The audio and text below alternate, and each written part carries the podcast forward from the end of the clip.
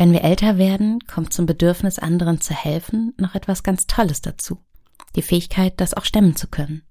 Aber wo fängt man eigentlich an? Kerstin Fuhrmann ist Coach für Berufung und hat schon in jungen Jahren eine Hilfsorganisation für Kinder gegründet.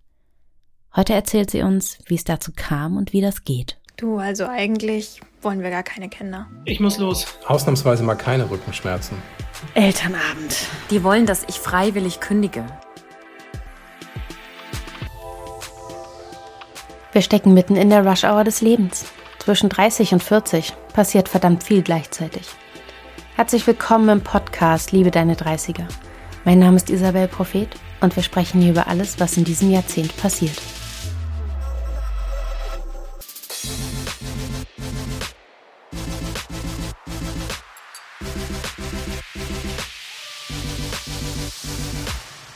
Kerstin, du hast eine Hilfsorganisation gegründet. Was macht ihr da konkret? Erstmal vielen Dank für die Einladung. Ich freue mich sehr, dass wir über dieses doch so wichtige Thema von sozialem Engagement sprechen. Ich habe 2012, da war ich 22 Jahre alt, einen Verein gegründet, also ein EV, hat bestimmt der ein oder andere mal gesehen aus dem Sport oder vielleicht auch eben aus dem sozialen Bereich.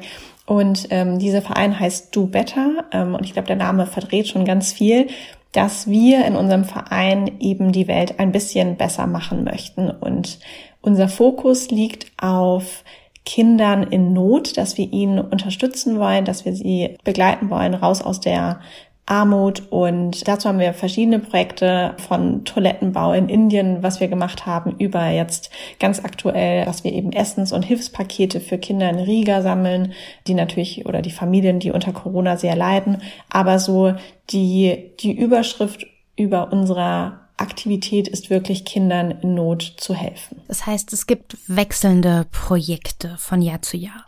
Ja, genau. Also wir sind natürlich mit unseren Kooperationspartnern in den Ländern eng im Austausch und besprechen uns dann einfach immer, was gerade der Bedarf ist, wo es gerade mangelt.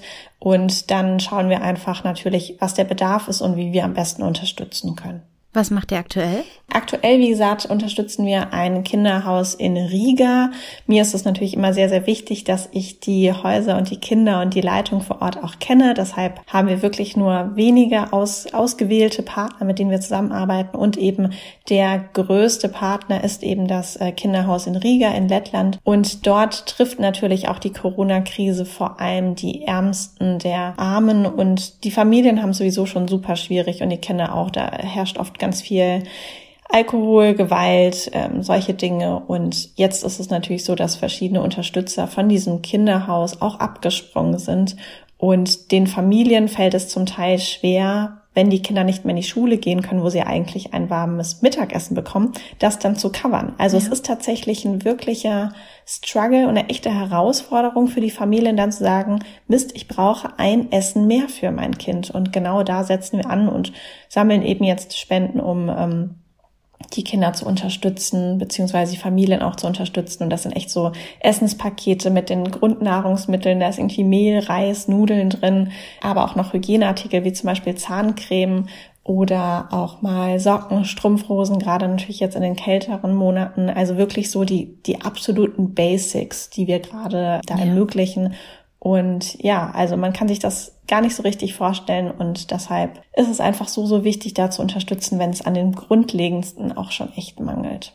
Du hast gerade gesagt, es sind auch Partner abgesprungen, Partner dieses Kinderhauses. Wie kommt das? Mm, also zum Beispiel hatten sie einen Partner, das war ein Hotel in Riga und die haben einfach auch regelmäßig unterstützt finanziell und die sind tatsächlich insolvent gegangen jetzt durch die Krise, weil natürlich keine okay. Touristen in die Stadt gekommen sind. Und das ist natürlich extrem schwer dann auch für die Vereine oder für die Organisationen vor Ort. Ja, während wir uns hier so ein bisschen die hinterm Platz sitzen und die Leggings durchscheuern, mhm. finden woanders wirklich auch humanitäre Katastrophen statt, weil einfach so viel ausfällt, was vorher schon was aufgefangen hat, was vorher schon auch ein Problem war. Erzähl mal, wie du angefangen hast. Ich glaube, meine allererste Berührung so mit dem Thema, dass es da draußen einfach wirklich auch eine Not gibt, war, als ich im Zuge der Ausbildung eine Auslandsstation hatte in Bangalore in Indien. Da war ich dann mit, jetzt muss ich mal überlegen, ich glaube, da war ich 19 oder 20. Und es war das erste Mal so richtig raus über den Teich, raus aus Europa, dann gleich in Indien angekommen. Ich weiß nicht, wer von den Hörer, Hörerinnen oder ob du vielleicht schon mal in Indien warst. Das ist so eine verrückte andere Welt. Das kann man sich nicht vorstellen. Es wird überall gehupt, die Kühe laufen über die Straße. Es ist total verrückt. Was aber auch da deutlich zu sehen ist und was mich natürlich als äh, junger Mensch krass geprägt hat, auch gerade mit einer etwas sensitiveren Art, ist, dass du wirklich durch die Straßen läufst oder fährst und arm und reich so eng beieinander ist. Also da hast du ein irgendwie total schönes Kaufhaus, so luxusmäßig, das gebaut ist. Nebendran ist ein leeres Grundstück und da sind wirklich die notdürftigen dürftigen Unterkünfte irgendwie aus welchem Plastikplan zusammengezimmert und das ist alles so das ist so verwochen. Also es ist jetzt nicht so, da wohnen irgendwie die Reichen und da die, die ärmer sind, sondern das ist alles so nebeneinander und dadurch auch so heftig sichtbar. Und natürlich die Kinder zu sehen, wie sie ähm, ja in, einfach in, in Armut leben, das hat mir wirklich so das Herz zerrissen, dass ich dann dachte, ich kann jetzt nicht einfach in meinem klimatisierten Taxi hier von A nach B fahren, mir das angucken, traurig sein und dann irgendwann nach Hause fliegen und einfach nichts gemacht haben. Und dann hatte ich mir vor Ort einfach ein paar Organisationen ausgeguckt, äh, einfach die Suchmaschine angeschmissen, geschaut, was gibt's in der Stadt, dann eine schöne kleine Organisation gefunden, dann bin ich dorthin gefahren, die haben mich total nett aufgenommen und dann haben wir ganz viel Zeit miteinander verbracht. Ich habe mit den Mädels natürlich auch vor allem gespielt, mich ausgetauscht und ja, so ist das dann entstanden. Ich bin dann nach Hause geflogen irgendwann und hatte dann nochmal beschlossen, mit meiner Mama zusammen, ich glaube, das war circa ein Jahr danach, nochmal hinzufliegen und da hatten wir, glaube ich, glaube, das allererste Projekt war Geld für Schulranzen zu sammeln. Und ja, ähm, schön. ja, und da hatten wir dann irgendwie schon im, im ersten Go irgendwie im vierstelligen Bereich Spenden gesammelt. Und natürlich kamen dann da schon die ersten Fragen, somit könnt ihr oder kannst du eigentlich auch eine Spendenbescheinigung ausstellen? Und da habe ich gesagt, nee, ich mache das jetzt ja quasi einfach so, dass ich das, ne, ich sammle das, ich übergebe das vor Ort, aber ich habe gemerkt, das trifft auf jeden Fall auf Interesse, weil ich einfach diesen persönlichen Draht dorthin habe. Und dann ging es los mit Vereinsgründung und so weiter. Das ist so der Teil, von dem man vielleicht auch so ein bisschen Respekt hat, ne? Du hast dann ja eine neue, eine eigene Organisation aus dem Nichts rausgestampft. Kann das jeder? Ja, ich würde sagen, das kann jeder. Tatsächlich ist das Wichtigste einfach eine Anleitung zu haben und zu wissen, wie es geht. Und dann hangelt man sich so ein bisschen von Schritt zu Schritt durch und dann klappt das auch. Es ist am Anfang, glaube ich, immer komplizierter, wenn man so davor steht wie so ein Berg und denkt oh, wie komme ich da hoch? Aber wenn man sich so überlegt, okay, ja. was ist die erste, die zweite Etappe und man geht so Schritt für Schritt, dann geht das relativ schnell. Das ist ja jetzt echt lange her, aber weißt du noch, wie du damals angefangen hast? Irgendwann saß ja die 22 Jahre alte Kerstin in ihrer Wohnung oder hat sich gedacht, boah, ich mache das jetzt. Und was hast du dann gemacht? Ja, ich habe tatsächlich ganz viel mit Freunden gesprochen, mit Bekannten gesprochen, weil, das ist auch schon der erste Punkt, es braucht mindestens sieben Gründungsmitglieder. Das heißt, ich alleine kann gar nicht so ein EV, also einen eingetragenen Verein gründen, sondern ich brauche noch sieben oder noch sechs, mindestens sechs andere Mittäter und Täterinnen. Die habe ich aber super schnell gefunden. Das waren Arbeitskollegen, Freunde, Bekannte. Also da waren wir schnell, ich weiß gar nicht, wie viel wir initial waren. Ich glaube acht oder neun vielleicht. Und dann ist natürlich auch nochmal wichtig, sich zu überlegen, wie soll das Ganze heißen und was ist eigentlich unsere Hauptunternehmung. Und bei uns war es eben, dass wir uns um Kinder- und Jugendwohl kümmern. Dann muss noch einmal überlegt werden, wer möchte denn gerne Vorstandsämter übernehmen oder sowas wie der, der Kassenwart sein und dann gibt's natürlich noch so ein bisschen hier und da Papierkram zu machen. Mit das Wichtigste ist die Vereinssatzung, die eben beschreibt, was der Verein macht. Da habe ich tatsächlich einfach von einem anderen Verein eine Satzung genommen, die so ein bisschen nicht eins zu eins kopiert. An den Stellen, wo wir uns unterscheiden, haben wir es einfach verändert. Die, einige haben auch ihre Satzung einfach auf der Website. Das heißt, da kann man einfach nachschauen. Und genau, da haben wir quasi so ein bisschen Copy-Paste gemacht, dann ein bisschen geschaut, wo wir unsere Sachen natürlich nochmal verändern und anpassen. Das Ganze ging dann zum Finanzamt. Da muss man es einmal prüfen lassen. Das hat bei mir tatsächlich, glaube ich, zwei, dreimal gedauert. Aber da kann man dann auch einfach mal den Hörer in die Hand nehmen, anrufen und nochmal sagen, okay, was genau passt denn nicht, wie müsste Ja. es denn formuliert sein, dass es passt. Das war so ein bisschen nervig, aber das kann man auch echt total gut machen.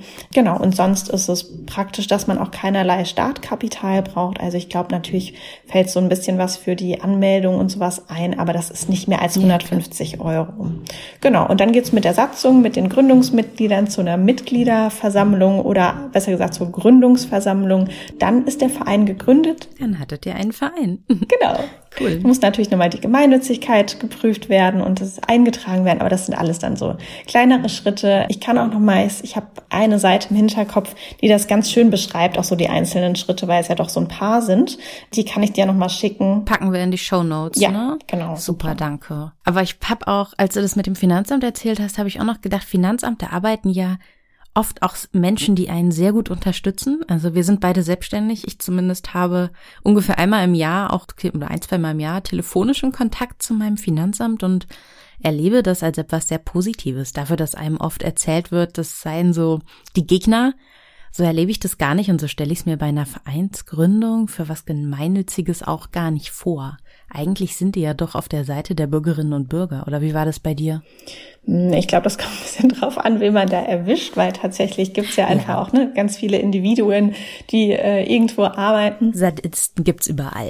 Genau, ich hatte so ein bisschen den Fall, dass es eben dann zweimal abgelehnt wurde, ohne so richtig äh, begründet zu sein. Und dann habe ich eben angerufen und er sagte dann, der und der Paragraph oder das und das passt noch nicht so ganz. Aber dann auf meine Frage hin, wie müsste ich es denn formulieren, dass es richtig ist? Da fiel mir jetzt irgendwie auch nicht so viel ein und dann ging es auch durch. Also ich weiß nicht, was er da so hatte. Vielleicht hatte er einen nicht so guten Tag, aber es hat total geklappt. Also äh, nicht abschrecken lassen. Oder er wollte auch noch mal so deine Ernsthaftigkeit prüfen. Am Ende warst du halt auch sehr Ja, jung. das kann natürlich auch sein. Es gibt Menschen, die mit Geburtsdatum in einer bestimmten Range einfach ein Problem haben.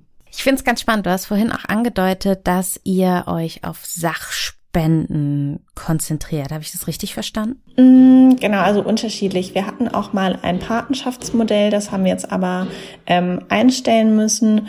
Und sonst machen wir das eigentlich immer, wie ich finde, ganz schön, ähm, dass wir eben sagen, wenn du X Euro spendest, wird Y davon gekauft. Also zum Beispiel hatten wir einmal eine Aktion, dass wir gesagt haben, ähm, wenn du sieben Euro spendest, gibt's eben einen Rucksack, also einen Schulranzen. Das ist jetzt nicht dieser Scout oder sowas, was wir jetzt von uns kennen in Deutschland, sondern es sind halt eher so wirklich einfache Rucksäcke, dass wir dann halt immer so eine eins zu eins Rechnung machen können, weil was für uns auch das Wichtigste ist, ist einfach transparent zu sein. Das ist nämlich das, was ich früher total vermisst habe, wenn ich mich umgeschaut habe, wo ich vielleicht unterstützen kann, weil ich dann oft bei den Großen so ein bisschen dachte, hm, naja, was machen die denn da? Die haben auch so viele Administrationskosten und so einen großen Wasserkopf. Ja, Ja. ne?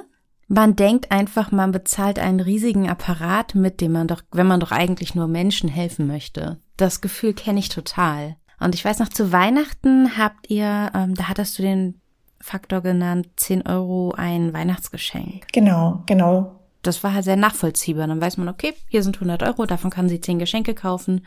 Man weiß einfach, was da passiert. Aber ist es denn nicht so, dass Realkosten tatsächlich auch entstehen in der Verwaltung? Ich kann mir das, also wie muss ich mir das denn vorstellen? Ja, tun's natürlich, ähm, wie zum Beispiel, dass wir irgendwie unsere den Website-Host bestellen, äh, bestellen, bezahlen müssen oder auch mal Flyer bestellen. Aber die sind tatsächlich relativ gering. Also mehr haben wir eigentlich auch fast gar nicht mehr.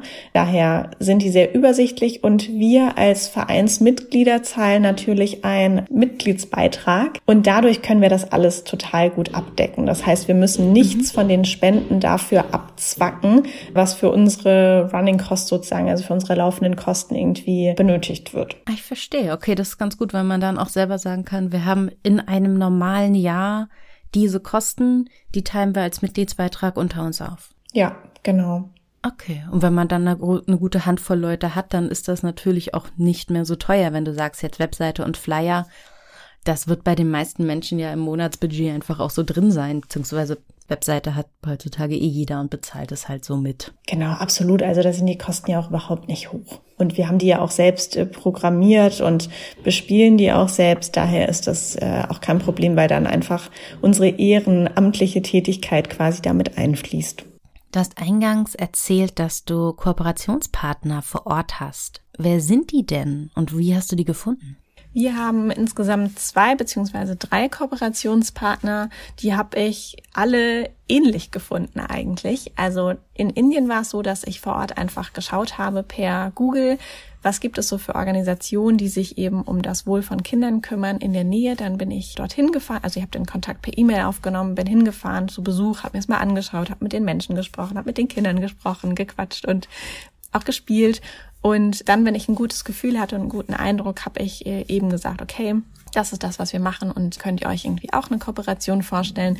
In Riga tatsächlich, also in Lettland war es auch ganz ähnlich. Ich habe dann einfach meistens das Gefühl, dass ich der Stadt irgendwie was zurückgeben möchte, weil ich mich da so heimisch gefühlt habe oder einfach eine sehr, sehr schöne Zeit hatte. Und da war es genau das gleiche, auch Google angeschmissen, hingeschrieben, dorthin gegangen, gesprochen, mit den Kindern gespielt und an den die Kooperation quasi festgemacht. Und dann hatten wir auch noch ein Kinderheim in Mannheim. Das ist ja meine Heimatstadt und auch von vielen der Freunde, die sich eben auch engagieren und die auch mitgegründet haben, den Verein. Genau. Und da hatten wir dann auch einfach ein Kinderheim gesucht und auch gleiches Spiel sozusagen. Deshalb, es ist auch nicht so kompliziert. Man schaut einfach, man schreibt eine nette E-Mail hin oder ruft mal durch und meistens freuen die sich, was heißt meistens? Ich glaube, immer freuen sie sich total, wenn jemand kommt und sagt, hey, ich finde das irgendwie toll. Kann ich mit euch sprechen? Kann ich mal vorbeikommen und ähm, wollen wir vielleicht was zusammen machen. Und wie ist es mit dir? Du machst es jetzt seit, du gehst jetzt ins neunte Jahr rein. Mhm. Hat dich das auch geprägt? Hat es deinen Lebensweg beeinflusst, dass du das machst? Mm, ich glaube schon. Ich glaube, dadurch, dass ich natürlich mit 22 angefangen habe, was ja schon relativ früh ist, war das immer ein sehr, sehr wichtiger Teil. Es gab natürlich, das muss ich auch offen gestehen, und das finde ich auch sehr schade und das bereue ich auch. Mm, es gab eine Zeit, in der ich natürlich unfassbar viel gearbeitet habe und mich mein Job einfach total vereinnahmt hat. Und dadurch ist das soziale Engagement so ein bisschen zu kurz gekommen. Und da denke ich mir schon so, okay, Kerstin, hättest du nicht noch mehr und du hättest bestimmt noch eine weitere ähm, Kampagne, noch ein anderes Projekt machen können. Aber da war ich irgendwie so mit meiner Selbstfindung und äh, dem ganzen Druck und Stress der, der Arbeitswelt beschäftigt, dass das so ein bisschen ein bisschen runtergefallen ist. Äh, jetzt natürlich, wo man so ein bisschen sich gesettelt hat im Berufsleben, ist das auch wieder anders. Und äh, ich glaube, da darf man auch nicht immer in diese Stimmung verfallen, dass man sagt, was hätte ich noch machen können, sondern dann zu sagen, okay, und jetzt habe ich wieder mehr Zeit, jetzt habe ich wieder mehr Energie und jetzt kann ich mehr machen. Aber natürlich ist das super prägend. Jeder, jeder Besuch vor Ort, jeder Kontakt, wenn wieder eine kurze Berichterstattung kommt und man die Geschichten hört. Das geht einem wirklich oder es geht mir immer total ans Herz und bewegt ein. Und gerade auch wenn ich wirklich vor Ort bin und mit den Kindern gespielt ja. habe und mich mit den Kindern natürlich auch irgendwie anfreunde. Und wenn ich dann wieder zurückkomme und ich hatte einmal so ein ganz, ganz krasses Erlebnis, das war, da war ich einige Zeit in Indien und habe natürlich auch ganz oft die Kiddies besucht und wir haben zusammen äh, schöne Dinge gemacht. Und dann bin ich zurückgeflogen und irgendwie für den gleichen Abend, da war ich auch noch deutlich jünger, hatten wir irgendwie ausgemacht, ich und ein paar Freunde, dass wir in einen Club gehen. Und ich konnte nicht in diesem Club sein. Das war so schlimm, weil ich ich kam aus Indien, ne? Also wir haben da irgendwie in, ja. im Sand gespielt und es war alles sehr, sehr basic, sag ich mal. Und auf einmal sitzt du da in so einem Club mit so einer Nebelmaschine und Lichtern und trinkst ein teures Getränk. Und das ja. war so absurd, dass ich mich da überhaupt nicht drauf einlassen konnte. Und das sind natürlich die Übergänge, die manchmal schon ein bisschen herausfordernd sind. Und wo ich natürlich auch lernen musste, dass es trotzdem auch okay ist, dass man dann einmal in, im Club sitzt und man darf auch mal Party machen und man darf sich hierzulande auch vielleicht irgendwie ein eigentlich überteuertes Getränk gönnen. Das ist okay. Aber dieser Übergang ist manchmal einfach schon herausfordernd. Ja, weil du einfach auch eine ganz andere Welt nicht nur gesehen hast. Es gibt ja auch diesen, wie heißt das, ähm, so böses Wort für, aber für Menschen, die eben für zwei Wochen mal so Hilfstourismus, die mal für zwei Wochen irgendwo hingehen mhm. und sagen, oh, ich habe im Kinderheim gearbeitet, aber am Ende haben sie nur eine Beziehung versucht zu jemandem aufzubauen und sind dann wieder gegangen und haben die Kinder eben weil nie eine dauerhafte Beziehung entstand, so verletzt zurückgelassen. Und du machst ja das Gegenteil. Du machst mhm. eine, eine dauerhafte Beziehung, die inzwischen über viele, viele Jahre geht und du bist zwar nicht immer vor Ort, aber du tust ja in dem Moment etwas, das wirklich hilft und bist dadurch aber auch in Gedanken und im, in dem Emotionalen viel tiefer drin. Es ist eben nicht etwas, das habe ich mal gesehen, sondern es ist etwas, das dein Leben begleitet. Mhm. Ja, und das ist zum Teil super herausfordernd, weil gerade in diesen jüngeren Jahren, ne, also sag ich mal in den Zwanzigern, wenn man dann irgendwie mh, versucht einfach Spendengelder zu sammeln für die Projekte und dann kommt vielleicht doch mal der ein oder andere unbedachte Spruch, ähm, oder wo Menschen dann sagen, ja, ich würde gern helfen, aber ich kann nicht. Und am nächsten Wochenende sieht man sich eben wieder auf irgendeiner Veranstaltung. Und dann legt derjenige, weiß nicht, 40 Euro für irgendwie Wodka, keine Ahnung was, auf die Theke. So, das ist schon schwer. Das ist schwer, da dann auch bei, bei einem selbst zu bleiben und den anderen nicht irgendwie gefühlt anzuspringen, zu sagen, ja. hallo, aber die Kinder brauchen es wirklich so, so doll. Ja, ist ein ökonomisches Problem. Wem dient ein 10-Euro-Schein, wem dient ein 50-Euro-Schein mehr? Dem Reichen oder dem Armen? Und natürlich dem Armen. Weil beim Reichen ist er im Zweifelsfall über. Hm. Was passiert aktuell bei euch? Kann man euch unterstützen jetzt gerade? Ja, also aktuell ist natürlich auch das Thema Covid total präsent. Ähm, wie gesagt, im Moment fokussieren wir uns hauptsächlich auf das Projekt in Riga, einfach weil es näher bei uns dran ist, weil wir natürlich da auch mal im Normalfall schneller mal vielleicht auch für ein Wochenende hin können und weil sich da einfach die Beziehung als sehr, sehr stark und gut entwickelt hat. Und da ist es so, wie eingangs schon erzählt, dass gerade die Kinder und deren Familien wirklich extrem darunter leiden, dass sie diese Basic-Sachen wie Essen, wie Hygieneartikel, wie Zahncreme ja. oder auch Socken und Strumpfhosen, also das ganze Grundlege nicht haben. Und deshalb haben wir uns überlegt, dass wir für 15 Euro pro Kind, pro Familie so ein Corona-Hilfsset-Paket quasi bündeln, wo dann auch Reis, Nudeln, Mais, mhm. alles Mögliche zu essen und noch ein bisschen Artikel, so ein Pflegeartikel mit drin sind und ein bisschen Socken und Strumpfhosen und dass wir das dann, also es funktioniert tatsächlich so, um es mal Schritt für Schritt zu erklären, dass wir quasi über eine Spendenplattform, die heißt Better Place, auch eine ganz tolle Plattform, wenn jemand sich vielleicht in dem Bereich auch, also etwas starten möchte und äh, nicht weiß, wie er die Spendengelder einsammeln und verwalten soll. Also genau, es gibt einen, einen Link über Better Place, da kann man quasi spenden und für 15 Euro ist das eben einmal dieses Paket an Hilfsgütern pro Kind und dann ähm, nehmen wir das Geld, überweisen es weiter nach Riga an unseren Kooperationspartner vor Ort. Und Helen, das ist die Leiterin vor Ort, mit ihrem kleinen Team, die schauen dann natürlich, dass sie die ganzen Hilfsgüter vor Ort einkaufen, bündeln und auch an die Familien übergeben. Das ist spannend. Ich glaube nämlich auch, dass du, wenn du Geld gibst und es die Menschen entscheiden lässt, was gebraucht wird, dass du so das meiste erreichen kannst. Und natürlich weiß niemand besser als deine Partnerin, die Helen, was tatsächlich gerade wichtig ist. Ja, absolut. Wo finden wir Infos zu euch? Bei Better Place? Gibt's noch eine Seite? Mm, genau, also wir haben eine, eine Website, wir haben auch einen Instagram-Account. Ich äh, kann dir super gern die Links einfach schicken. Ja. Ähm, wie gesagt, du Better e.V. Äh, kann man sonst bestimmt auch googeln. Das sollte man ja auch finden. Und äh, sonst kannst ja. du das gerne hier nochmal verlinken. Das machen wir. Liebe Kerstin, vielen Dank. Vielen Dank für dein Engagement und vielen Dank, dass du uns einmal erzählt hast, wie das eigentlich geht. Sehr gerne. Danke für die Einladung und für jeden, der vielleicht sich jetzt oder jede, die sich denkt, oh, eigentlich, ich habe auch Lust in einem bestimmten Land oder für ein bestimmtes Thema mich zu engagieren, was zu starten. Mach es, hab Mut, starte es. ist so unglaublich bereichernd wie kaum etwas anderes und ähm, es ist vor allem auch so notwendig. Es gibt so viele Themen und so viele Menschen oder Tiere vielleicht auch oder die Umwelt, die unsere Hilfe benötigen. Daher hol dir sechs andere, schmiede einen Plan und starte los.